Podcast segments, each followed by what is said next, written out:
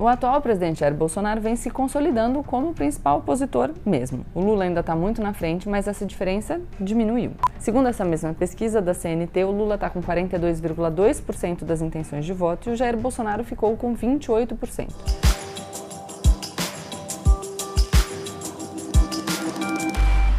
Oi, gente! Como eu sempre digo, a partir de agora, menos emoção e mais razão.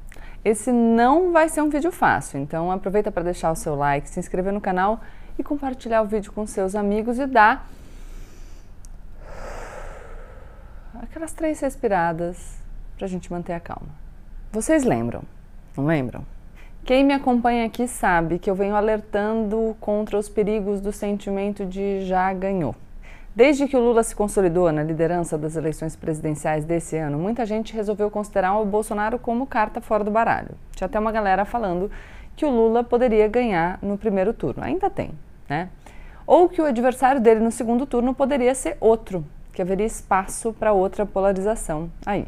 Essa possibilidade, hoje, parece remota. E eu sempre digo hoje porque política brasileira é uma caixinha de surpresas, é, tudo pode mudar de uma hora para outra. Parece sim que o bolsonarismo vive, nem que seja respirando por aparelhos, mas ele está aí.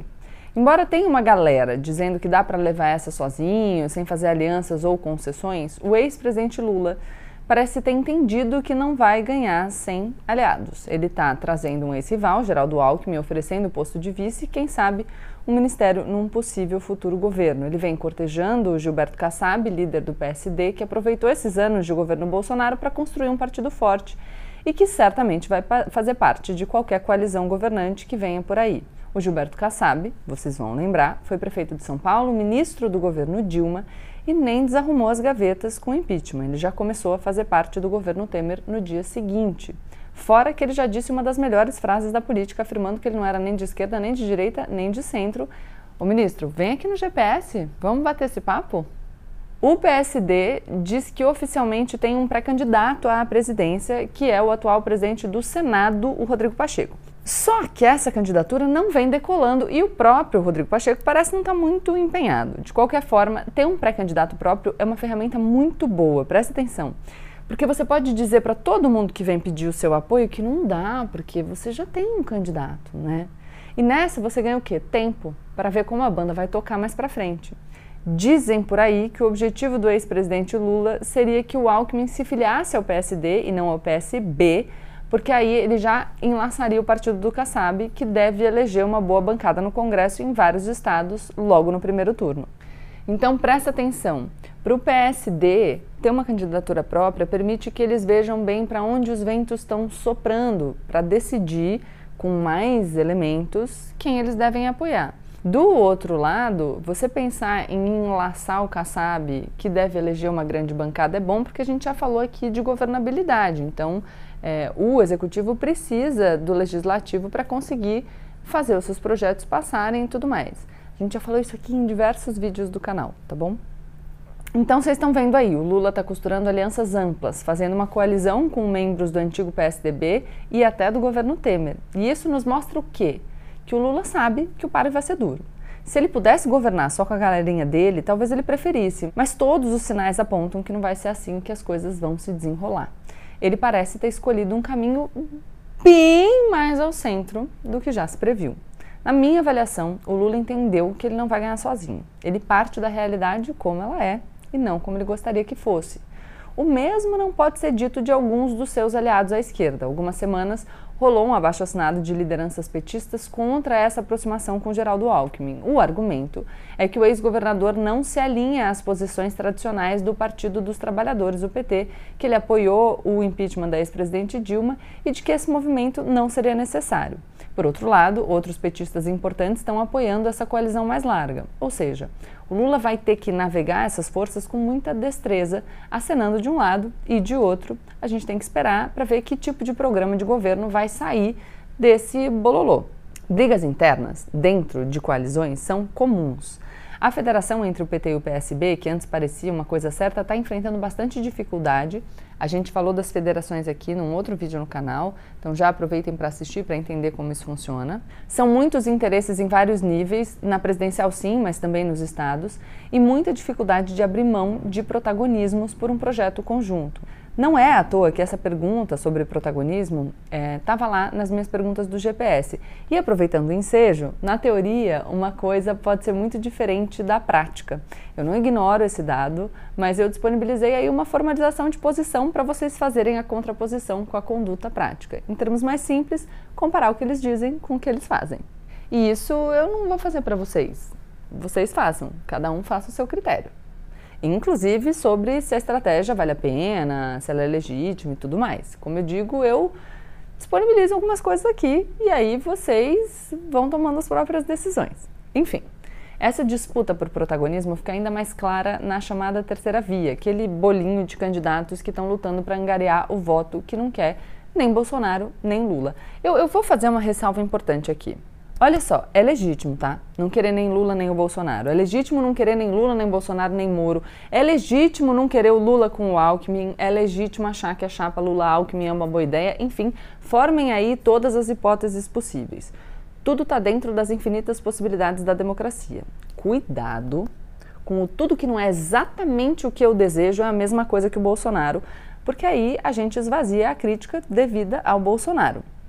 Então, lembra que eu sempre falo para vocês, se tudo aquilo que não é exatamente o que você pensa, ou muito próximo daquilo que você pensa, você taxa de ilegítimo, de absurdo, de intolerável, pode ser você o intolerante. Cuidado, a gente tem que dar para as coisas o nome que elas têm, e na democracia a gente tem que conviver com ideias e projetos de país diferentes dos nossos e com as necessidades da democracia de a gente fazer acordos para conseguir, por exemplo, ganhar uma eleição majoritária. Enfim, nesse bololô da terceira via, o prognóstico não anda nada bem. Segundo uma pesquisa da CNT, Confederação Nacional do Transporte, em parceria com o Instituto MDA, divulgada na segunda-feira, os candidatos do meio que têm mais apoio são o Ciro Gomes, que está com 6,7%, empatado ali com o ex-ministro e ex-juiz Sérgio Moro, que está um tiquinho atrás. O Ciro aumentou um pouco e o Moro caiu de dezembro para cá. A maioria dos candidatos patina entre 1 e 2% das intenções de voto. Essa galera sonhava que o Bolsonaro nem chegasse ao segundo turno e que eles pudessem antagonizar com o Lula. No entanto, nada ali parece muito promissor. Só o que a gente ouve é a necessidade desses candidatos da centro-direita à direita se juntarem em prol de um projeto conjunto, mas aí tem aquela história do tal, gesto de abrir mão do protagonismo. E claro, se a gente pensar no Ciro Gomes, teria que ser uma união à esquerda, né? Mas aí o Ciro é, enfim, tem traçado uma estratégia de também fazer críticas incisivas e contundentes ao ex-presidente Lula. Então a gente precisa observar como as coisas vão desenrolar. Enquanto isso, o atual presidente Jair Bolsonaro vem se consolidando como o principal opositor mesmo. O Lula ainda está muito na frente, mas essa diferença diminuiu. Segundo essa mesma pesquisa da CNT, o Lula está com 42,2% das intenções de voto e o Jair Bolsonaro ficou com 28%. Em relação a dezembro, o Lula caiu um tiquinho, 0,6 ponto percentual, e o Bolsonaro cresceu 2,4 pontos percentuais. A diferença entre os dois, que era de 17,2%, agora é de 14,2%. Pouca coisa? Pouca coisa. Eu acho que qualquer um que tivesse que apostar agora, frisem o agora, em quem vai ganhar, apostaria no Lula. Contudo, o cenário ainda muda muito até outubro. A máquina do ódio nas redes sociais, empregada pelo presidente e pelos seus filhos, andou bem direcionada para o Sérgio Moro, com medo de que o Moro abocanhasse os seus votos pela direita. E parece ter funcionado. O Moro estagnou e depois caiu. Quem deve rapidamente se tornar o alvo preferencial dos ataques? O Lula, lógico. E essa troca de foco já veio anunciada numa coluna de opinião escrita pelo senador Filho 01, o Flávio Bolsonaro, na Folha de São Paulo, que saiu na última terça-feira. Primeiro ponto aqui, quando eu postei esse artigo de opinião é, do Flávio Bolsonaro na Folha, eu fiquei um pouco espantada porque muita gente me escreveu dizendo que é absurdo ele ser colunista da Folha. Ele não é colunista da Folha. Foi um texto pontual naquela sessão Tendências e Debates. E as pessoas continuavam dizendo, ele deveria ter escrito, se, se quisessem que ele escrevesse ali, num ponto específico, num lugar específico é, que fosse um espaço de debate era um espaço de debate. Então isso me deixa um pouco aflita, porque eu percebo um movimento das pessoas fazendo críticas a algo sem saberem exatamente o que é esse algo. E eu falo muito aqui no canal sobre a importância da gente ter alicerce para o que a gente fala. Não é só falar contra algo porque a gente acha que isso vai pegar bem no nosso meio. A gente precisa saber o que é esse algo, porque senão não é a nossa opinião, entendeu? A gente só está repetindo as coisas como um papagaio. E para a gente existir de maneira livre e consciente, a gente precisa compreender o mundo e se posicionar a partir da nossa compreensão, tá bom? E acho que um outro cuidado que vale muito a pena é a gente não equiparar coisas muito distintas. É, eu vi pessoas dizendo, e, e, as críticas contra a Folha ter aberto espaço para o Flávio podem ser várias, mas eu vi gente comparando abrir espaço para um senador da República, filho do presidente, para falar sobre cenário eleitoral e sobre a Lava Jato, que é uma operação controversa, com defender a existência de um partido nazista. Galera, não é a mesma coisa. E o perigo de fazer isso é que a gente esvazia a crítica a essa defesa da existência de um partido nazista, entendeu? Então, por favor, cuidado. Eu recomendo a todo mundo uh, que leia esse texto para a gente observar o que? Essa preciosidade da hipocrisia, né? É uma grande maravilha. E eu estou sendo irônica, acho que vale a pena pontuar. O Flávio, ele começa acusando o ex-presidente Lula de ladrão, e isso, nisso ele está sendo coerente, porque ele sempre fez isso, mas diz que a culpa dele estar tá solto é do Moro, que também não teria cumprido a lei no comando da Lava Jato. E aí está incoerência. Por quê? Porque, Flavinho, se isso era verdade, isso já era verdade quando teu pai convidou o Moro para ser ministro. Mas eu não entendi. Então, ele descumpriu a lei, mas quando ter descumprido a lei beneficiava o seu pai para ele ser eleito, aí beleza? Quer dizer, descumprir a lei a serviço dos interesses do seu pai Show! E dos seus também, né? Então, peraí, vamos lá, vamos, vamos reformular. Ao que me parece, para o senador Flávio Bolsonaro, tudo bem descumprir a lei, desde que o descumprimento da lei sirva aos interesses do Jair Bolsonaro e dos seus bolsonarinhos. É isso, Flávio? Foi o que a gente entendeu? Porque aquilo que você diz que foi o erro do Moro aconteceu antes do seu pai chamá-lo para ser ministro. Sacou? Então, precisa esclarecer isso aí, que eu não entendi. Porque aí a gente já vai conseguir fazer interpretações mais amplas, né? Porque se descumprir a lei para você, tudo bem, desde que seja para o seu benefício, a gente pode até, sei lá, fazer um paralelo com um caso de rachadinha. Aí, beleza. Rachadinha não tem problema. Porque descumpriu a lei, mas foi para mim? Porra. Mas a gente vê o que aí? Que os bolsonarinhos já começaram a colocar os seus dois inimigos preferenciais, Lula e Moro, como farinhas do mesmo saco já estão dando um gostinho do que vem por aí. E o Moro, claro, vai ser um objeto de ataque tanto da candidatura do Lula quanto da candidatura do Bolsonaro. Mas isso a gente já sabia.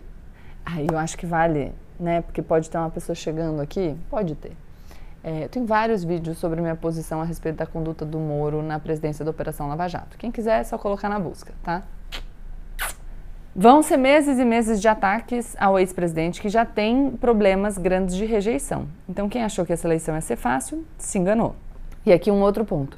Gabriela, como assim o Lula tem rejeição? Tem rejeição, gente. É assim que a coisa é. Você pode não rejeitar, mas existem pessoas que rejeitam. Você pode não gostar do Moro, mas existem pessoas que gostam. A gente vai ver no decorrer do vídeo aqui que tem gente que gosta até do Bolsonaro. Sacou? Com todo o foco voltado para ele, a estratégia do ex-presidente Lula de não se expor tanto no cenário nacional em breve vai parar de funcionar. O Lula tem dado entrevistas a pequenas rádios do interior, falado esporadicamente, tem tentado um pouco tirar o foco dele, enquanto ele costura as alianças que ele precisa, enquanto os seus adversários estão brigando entre si. Ele não é bobo. Aliás, tem uma coisa que não é bobo, ele é muito esperto, um político extremamente habilidoso. Mas essa estratégia tem um prazo de validade que está chegando. Nos próximos meses, a gente não pode se surpreender se a diferença entre os dois começar a diminuir. E mais do que se surpreender, a gente não pode se desesperar. Lembram que eu falei para vocês que a nossa situação é tão ruim, mas tão ruim, que se alguma coisa, alguma coisinha mínima melhorar, o Bolsonaro já vai usar para criar um clima de otimismo associado à gestão dele? Pois é, isso pode funcionar. Se a pandemia der uma arrefecida, como parece ser o caso, julgando pela trajetória dela no resto do mundo, ou se a economia der um pequeno alívio, o auxílio emergencial vem chegando desde o final do ano e aí nunca se sabe. Para quem está no pior cenário, qualquer migalha é melhora. E o Bolsonaro vai fazer questão de vincular muito bem essa sensação de melhoria à gestão dele. E não é só, né? Muita gente me pergunta por que diabos que o Bolsonaro continua insistindo na ladainha antivacina dele, sendo que a população brasileira foi se vacinar em massa, até muitos dos eleitores dele. E aí, assim, eu não sei se foi um movimento estratégico, deliberado ou não, pode até ter sido, mas pode ser que o Jair seja mesmo enlouquecidamente antivacina e não tenha querido admitir a derrota. O fato é que ele ter defendido esse discurso insano e impopular e ainda assim ter uma parcela de quase um quarto dos eleitores nos mostra que essa é uma galera muito comprometida com o projeto dele. E isso é poder. Com esse movimento que parece insano da crítica à vacina, e, e para mim é insano, mas vamos lá, ele conseguiu me medir exatamente até onde ele pode ir. Porque mesmo sendo o porta-voz do completo absurdo, ele manteve essa galera com ele. um teste de lealdade, sacaram? É triste? É triste, mas é a realidade e a gente vai precisar lidar com ela. Sim, o Lula ainda é o favorito, mas o jogo não está ganho. Não é hora de ninguém achar que o Bolsonaro é pato manco, nem de desprezar o trabalho árduo que ainda tem que ser feito para a consolidação de uma candidatura de oposição. E, na minha opinião, brigar internamente com quem rejeita o Bolsonaro, mas não pensa exatamente como você, na atual conjuntura, é uma má estratégia. Purismo alimenta o ego e pega bem nas redes sociais, mas não ganha eleição. Muitas lideranças políticas já entenderam isso. Resta saber se o eleitorado vai entender também. A gente resolve o Bolsonaro primeiro, como der preserva a nossa democracia e retorna a um mínimo de normalidade para voltar a discordar em paz. Nesse meu barquinho atual, cabe bastante gente diferente. E vocês vão me dizer, e como a gente mantém o otimismo e a esperança depois desse vídeo, Gabriela? Simples. Qual é a alternativa? Mas lembrem aqui, otimismo com estratégia, porque é só esse que dá resultado. Tchau, tchau. Deixa seu like, se inscreve no canal e compartilhe o vídeo com seus amigos.